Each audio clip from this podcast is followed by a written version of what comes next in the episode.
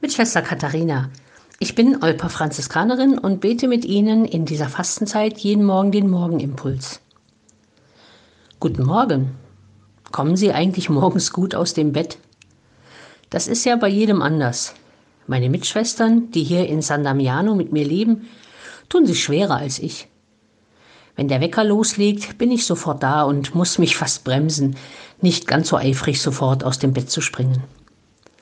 Auf dem Weg zum Bad höre ich dann einen Wecker, der einen Hahnenschrei imitiert, und ich muss lächeln, wie lange der sich bemühen muss, ehe er sein Werk getan hat und seine Kundin quasi wach ist. Der Schrei des Hahnes hat ja für uns eine besondere Bedeutung. Petrus in seinem ungestümen Eifer für seinen Meister Jesus beteuert, dass er ihm folgen wird, wohin er auch geht. Und Jesus, der seinen Jünger kennt, kann ganz klar sagen, Du, bevor der Hahn kräht, wirst du mich dreimal verleugnen.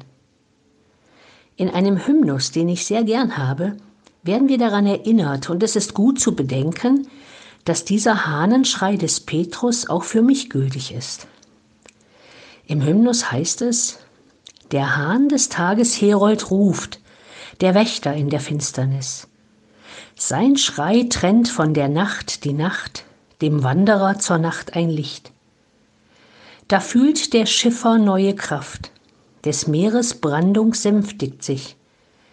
Der Fels der Kirche Petrus weint, bereut die Schuld beim Hahnenschrei. So stehet rasch vom Schlafe auf, der Hahn weckt jeden, der noch träumt. Der Hahn bedrängt, die säumig sind, der Hahn klagt die Verleugner an. Herr, wenn wir fallen, sieh uns an und heile uns durch deinen Blick. Dein Blick löscht Fehl und Sünde aus, in Tränen löst sich unsere Schuld. Du Licht durchdringe unseren Geist, von unseren Herzen scheuch den Schlaf.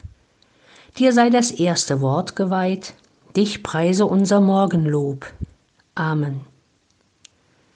Aufstehen also und neu beginnen, Schuld und Fehler in den Blick nehmen, bekennen, bereuen und bekehren. Die Fastenzeit ruft uns dazu ganz besonders auf.